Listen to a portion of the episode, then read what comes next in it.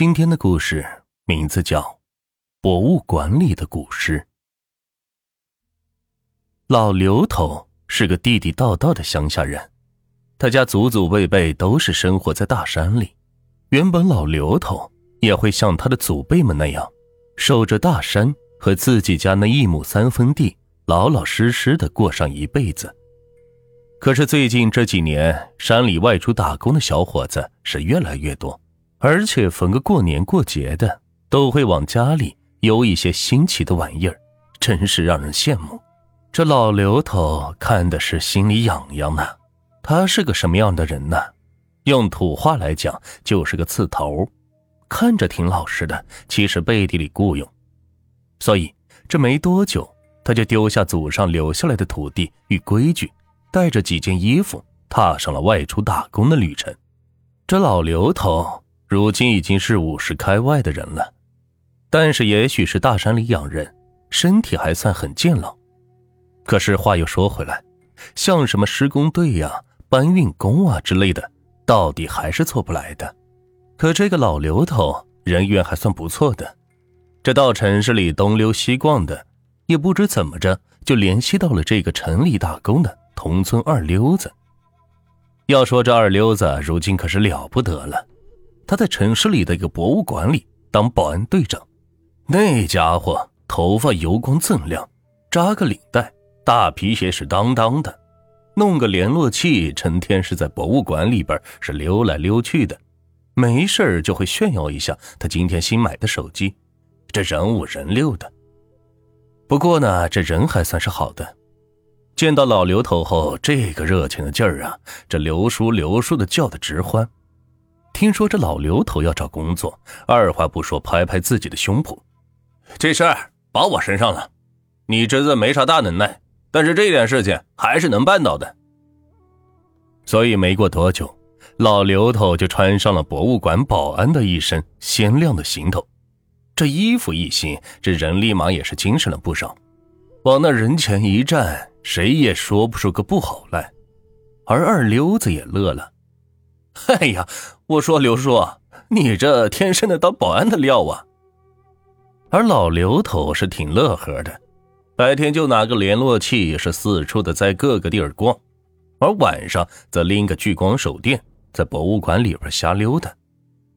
要说这老刘头的工作的这个博物馆，在附近的城市里还算是个小有名气的。这别的稀奇玩意儿没有，就有一样。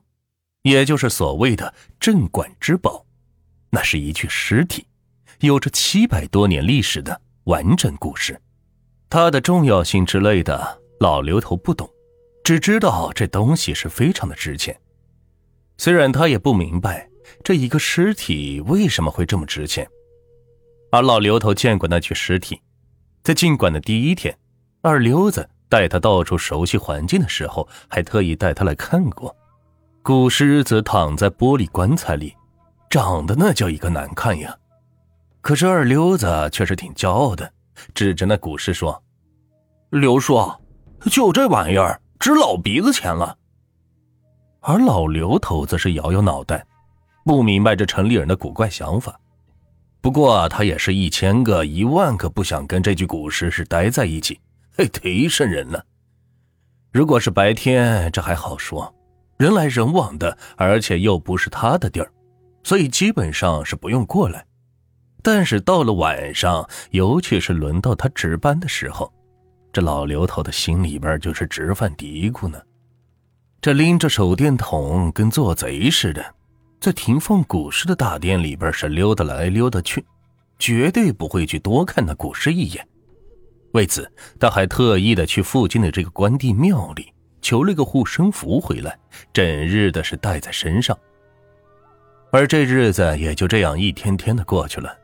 转眼，老刘头当上保安也有个把月了，风平浪静，老刘头的心底也就放心了。这去大殿的时候也不是这个心惊胆战，虽然还是不大愿意去看那古尸。这博物馆的规模是不算大，大殿、后殿、偏厅。走廊，这白天的时候有十来个保安在馆里边是四处的巡查，而晚上则就只留下两个人值夜班。看守大殿的是位二十来岁的年轻小伙子，那叫一个胆大。老刘头心里边是顶佩服他的。那小伙子姓王，大家都叫他小王。